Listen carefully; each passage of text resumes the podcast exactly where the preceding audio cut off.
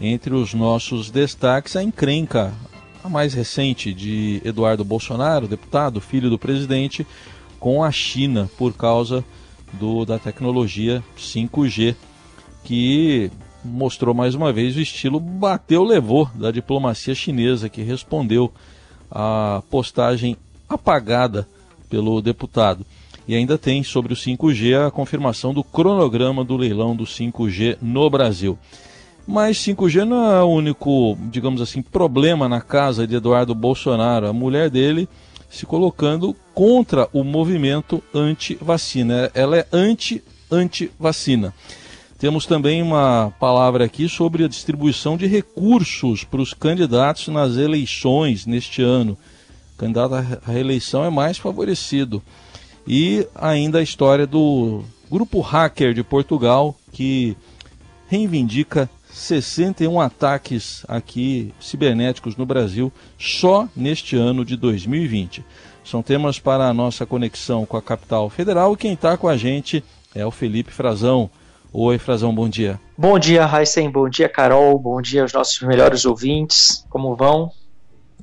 Tudo bem, tudo certo, bom dia.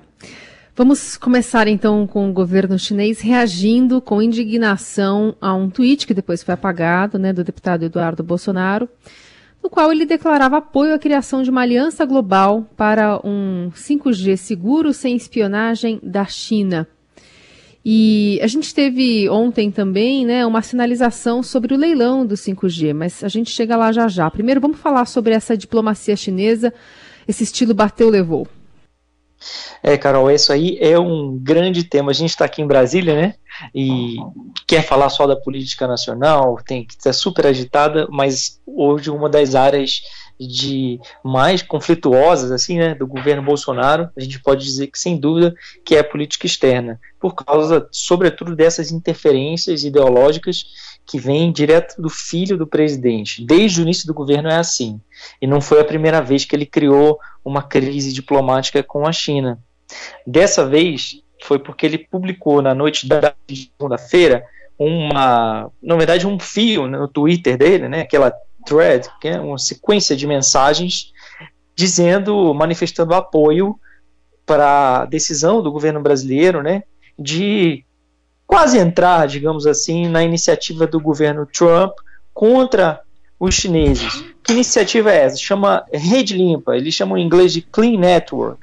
É uma maneira que eles encontraram de pressionar diplomaticamente, politicamente e até oferecer é, apoio financeiro para que os países que estão fazendo é, seus leilões de tecnologia 5G, como o Brasil vai fazer, para que eles praticamente descartem usar equipamento chinês e só aceitem outras empresas, que não precisam ser americanas, mas podem ser também europeias, que eles chamam de empresas seguras. E por que isso? Porque eles dizem, o governo americano, o governo Trump, diz que uh, a Huawei, né, que é aquela empresa que tem a, a maior dominância dessa tecnologia, da infraestrutura para o 5G, inclusive é uma grande fornecedora de equipamentos para as teles, para as operadoras de telefonia aqui no Brasil, que ela dá a brecha para uh, algum tipo de espionagem. Então o Eduardo publicou isso nas redes sociais, confirmou que há sim espionagem, sendo que isso não foi provado e isso pegou muito mal. Os chineses disseram que ele está ajudando a solapar a relação amistosa que há entre os países, que essas declarações são infames e que o Brasil vai ter que arcar com consequências negativas. Eles nunca, nunca dizem o que, que vai acontecer, né? mas a gente já viu que quando o Eduardo Bolsonaro falou sobre é, a culpa do Partido Comunista Chinês na pandemia, ele fez essa vinculação no início do ano, depois teve alguns atritos ali, é, os, a China deixou de importar uh, um pouco da soja brasileira, mas depois acabou comprando, porque num cenário de pandemia a decisão deles era garantir a, a, o abastecimento interno do país. Mas o Brasil pode sim se ver numa situação complicada porque a agricultura brasileira depende muito dessas exportações para a China, né? E há um temor de que a própria uma relação mais amistosa com o governo uh, Joe Biden, governo eleito nos Estados Unidos, possa favorecer os produtores brasileiros prejudicar os produtores brasileiros, americanos, e agora mais esse ingrediente, a segunda vez do Eduardo Bolsonaro é, entrando nessa seara é, da diplomacia e entrando com um viés que a China entende como uma agressão ao seu país. Muito bem, então não adiantou, porque eles viram o que ele escreveu. ele apagou, mas eles viram. Mas, de qualquer forma, Frazão, o leilão de 5G está com o cronograma divulgado, né? Tá. É, eles viram, Heisen, como você está comentando, e porque a China, é, eu só fazer um comentário rápido sobre isso. O presidente Xi Jinping, presidente chinês, ele determinou uma, é, uma, uma diplomacia mais aguerrida, vamos dizer assim, por parte de Pequim. Não é o estilo chinês. Os diplomatas brasileiros, os diplomatas que serviram ao Itamaraty na China, eles sempre relatam que o chinês é muito é, quadradinho, sabe? Não foge da linha, é Caxias, é um diplomata que não faz, não toma nenhuma atitude sem ter o respaldo da sua capital. No caso, eles não, não agiriam aqui no Brasil dessa maneira como estão agindo, re, quer dizer, reativa, bateu, levou, o Eduardo Bolsonaro publica algo contra eles, eles devolvem, por, sem que houvesse uma orientação de Pequim para isso, do governo e do Partido Comunista Chinês, que para o presidente Xi Jinping é importante que ele participe e defina os rumos da diplomacia. É isso por isso que a gente está vendo esse estilo novo do embaixador aqui que se chama Yang Wanming. E ele veio da, ele serviu aqui muito tempo já na América Latina, estava na Argentina e conhece bem uh, já a nossa região. Agora, esse cronograma é até interessante a gente lembrar que ontem teve uma reunião né, do Palácio do, no Palácio do Planalto, o Ministério das Comunicações, o ministro Fábio Faria foi conversar com o presidente Bolsonaro, levou uh, os conselheiros, toda a direção da Anatel, e a Anatel confirmou quem será o relator, que será o Carlos Baigorre, e ele uh, confirmou o plano de realizar essa é, o leilão das frequências né, para as operadoras ah, ainda no primeiro semestre do ano que vem. Disseram que é um, um prazo é, desafiador, mas que é factível que a gente conclua né, essa, essa leilão, que é, na verdade, a oferta das, do 5G, né, das frequências para explorar o 5G até o primeiro semestre mas não, não se. Acho que vocês viram que ele não quis entrar na questão geopolítica, né, Raíssa é, Carol? É. O ministro fugiu. O ministro se dá muito bem com o Eduardo Bolsonaro, com os filhos, né? Foi perguntado e meio que saiu correndo ali. É, ele falou: telefona para o Eduardo aí para ver o que, que aconteceu. não vou falar sobre isso, não. Questão geopolítica, quem cuida é o Heleno. Tá bom. É. Olha, tem um ouvinte nosso aqui, o Nelson Eriwak, que está até perguntando se, o, se o, a, empresas chinesas têm alguma chance nesse leilão? Acho que tem alguma chance. É, tem, uma, tem um meio do caminho ali que eu acho que tem é, margem para acontecer, porque há uma divisão no governo hoje. Estou falando do ministro Augusto Heleno, ele é um, um, militar, né? ele é um general que comanda o GSI, e essa é, direção, quem está dando é muito o, o gabinete de segurança institucional, porque essa é uma questão de fato de segurança institucional. E os militares são contra essa, esse banimento completo, quer dizer, não pode usar equipamento da Huawei, da, da Chine, ou de qualquer outra empresa chinesa, mas quem está no, no, jogo é a Huawei, que ela já fornece muito a infraestrutura de redes aqui para a telefonia brasileira. E uma das alternativas seria limitar a participação, isso já foi feito em outros países. Quer dizer, a, a Huawei pode participar, ela pode fornecer um, alguns equipamentos, mas não fornecer a rede completa. Quer dizer, pode ter é, algum tipo de antena, algum tipo de central, alguma tecnologia que seja usada nessa transmissão da, do 5G, mas não a infraestrutura toda da rede, uma, uma dominância completa da Huawei. Essa é uma alternativa, mas hoje, sinceramente, não dá para a gente cravar. Não tem nenhuma definição e isso vai partir do presidente Jair Bolsonaro. Ele não vai abrir mão de tomar essa decisão e, é, e continuará com grande influência, grande pressão do novo governo americano também sobre isso. Muito bem. Bom, e aí, fechando esse contexto, o que, que disse então a, a esposa de Eduardo Bolsonaro?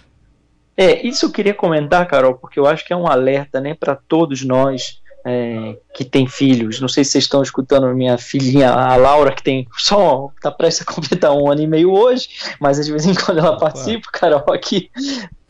É, Sempre muito bem-vinda. É, ah, ela adora, né? Tá aprendendo a falar agora as primeiras palavrinhas, então vocês já viram, né? Ela quer conversar muito.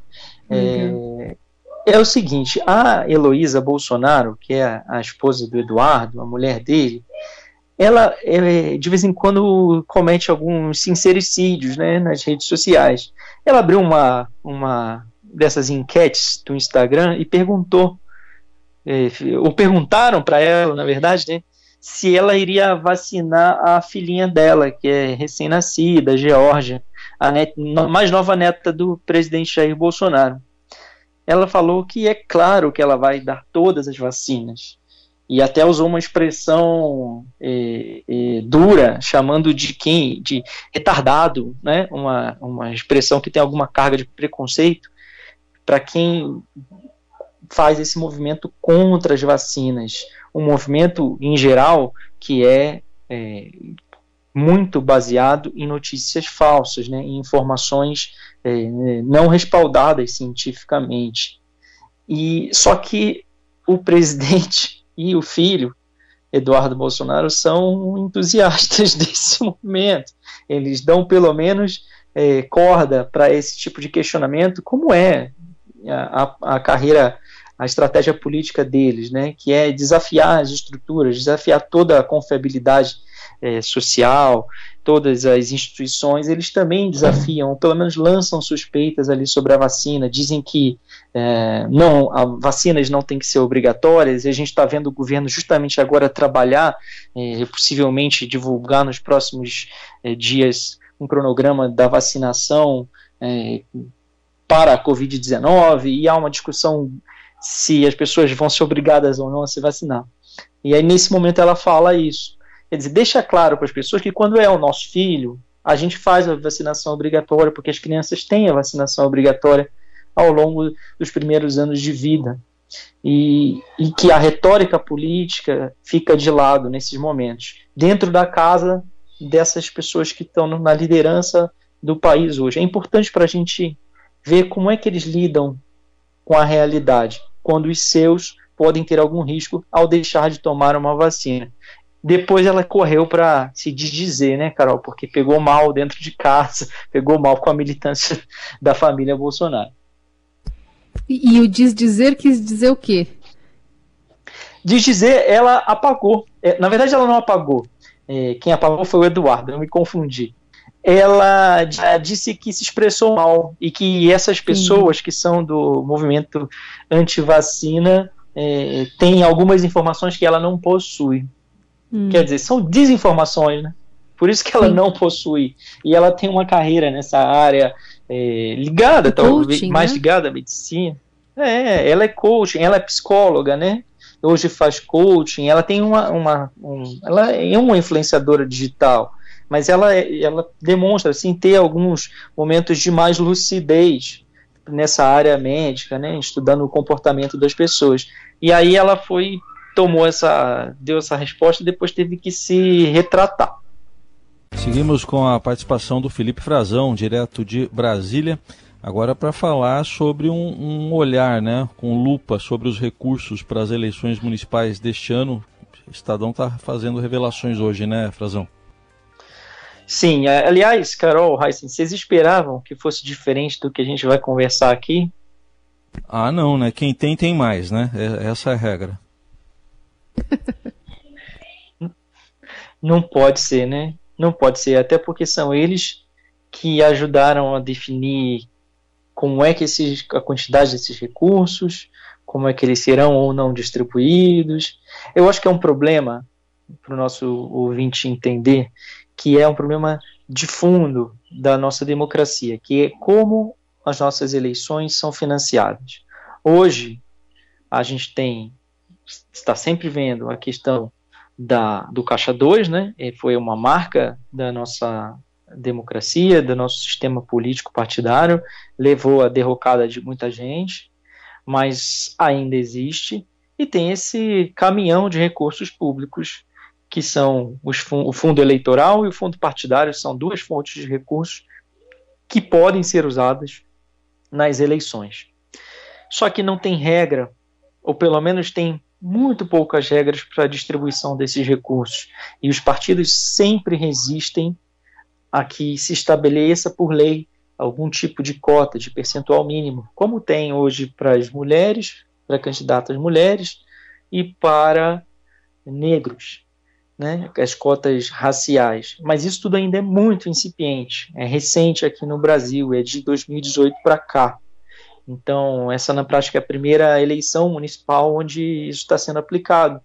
E o que o Estadão está mostrando hoje é um levantamento feito pelo movimento da, da, transparência partidária, que faz um trabalho muito importante de fiscalização desses recursos públicos que vão para a mão de candidatos e partidos, e mostra que, mais uma vez, recebe mais quem já tem mandato. Em média, Carol, são 7 mil reais para cada candidato que tenta a reeleição. Estou arredondando os valores.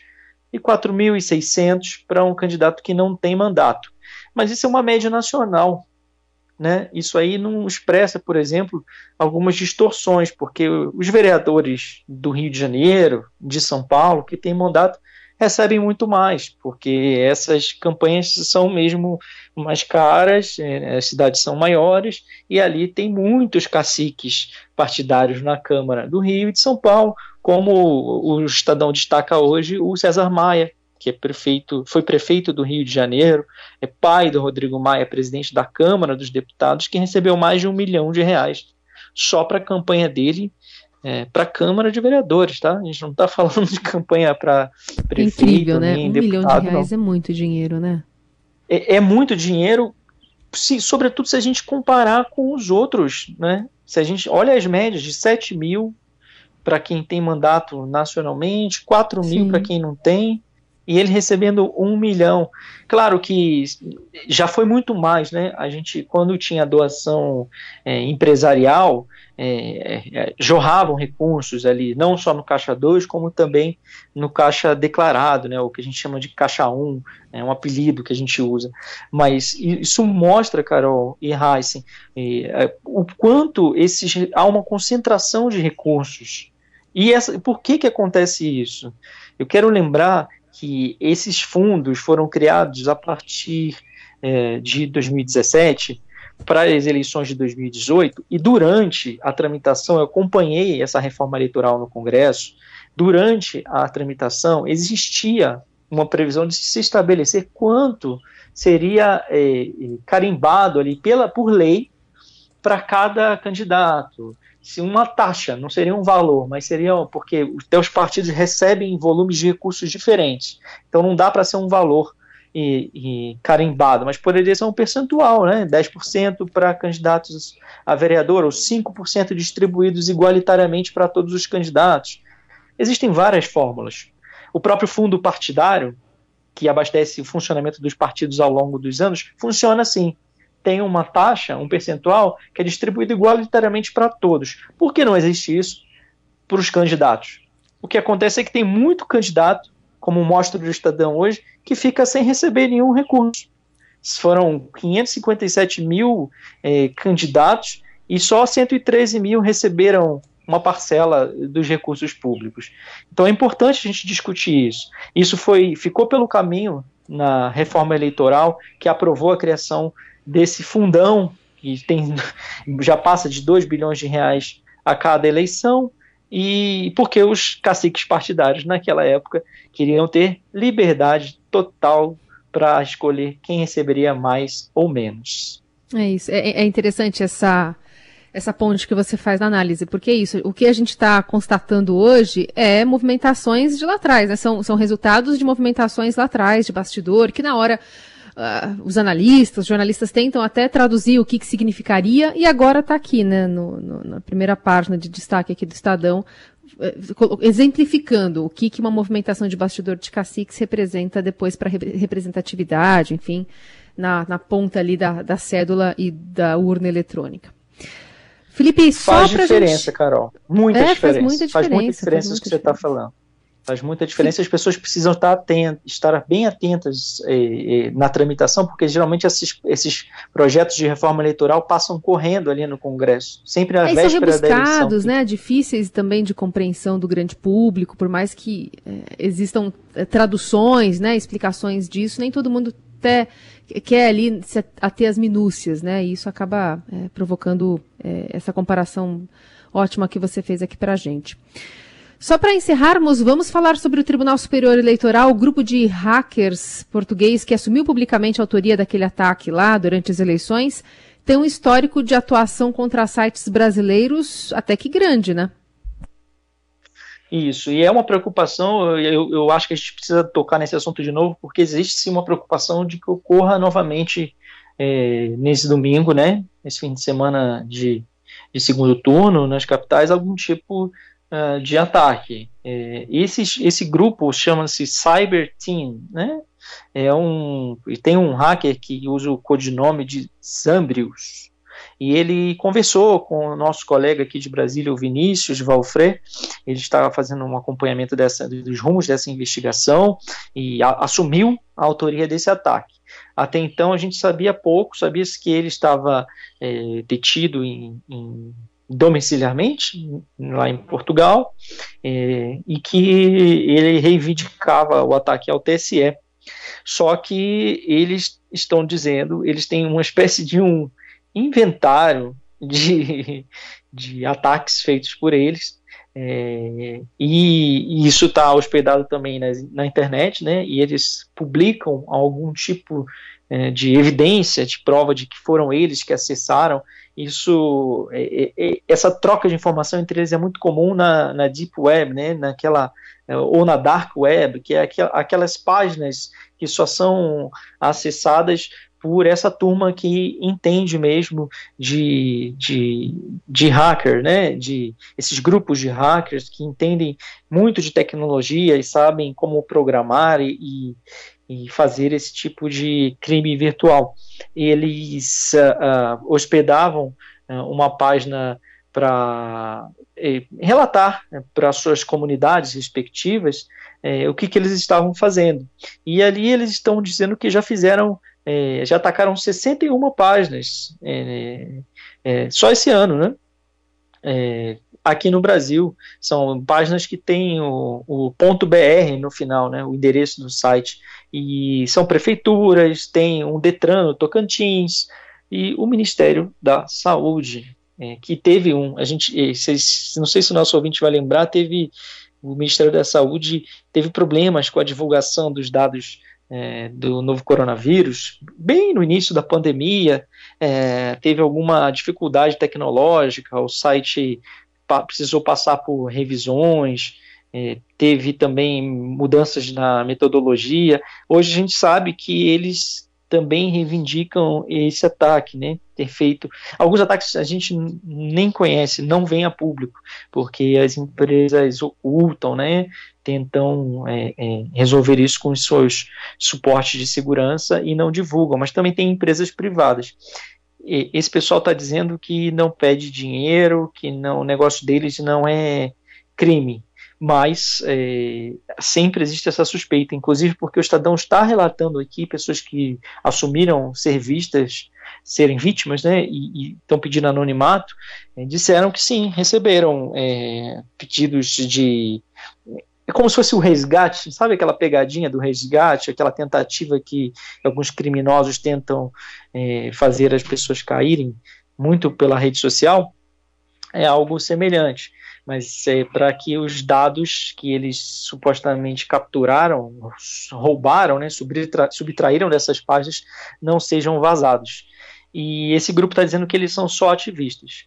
A suspeita do Ministério Público, da Polícia Federal e do comando do Tribunal Superior Eleitoral é que eles estejam aliados a algum tipo de grupo que quer minar a democracia no Brasil e, e a suspeita está caminhando hoje para uma base aliada do governo, né? ou pelo menos uh, uma base militante aliada, porque ainda não há assim, evidências de que parlamentares tenham se envolvido com isso, embora eles tenham sim usado o acontecimento para tentar desacreditar as eleições e considerar isso um, um, um tipo de fraude ou ataque ao nosso voto. Muito bem, Felipe Frazão conosco aqui no Jornal Eldorado. Ele volta amanhã, a partir das nove, aqui na nossa programação. Valeu, Felipe. Valeu, gente. Até amanhã. Um grande abraço a todos. Boa quarta. Presidente Bolsonaro é em São Paulo. Ficaremos de olho. Mas agora tem a programação musical na Rádio dos Melhores Ouvintes. O Jornal Dourado volta amanhã e, claro, fica o convite para uma da tarde. Também tem Eldorado Expresso, com a atualização do noticiário no meio do seu dia.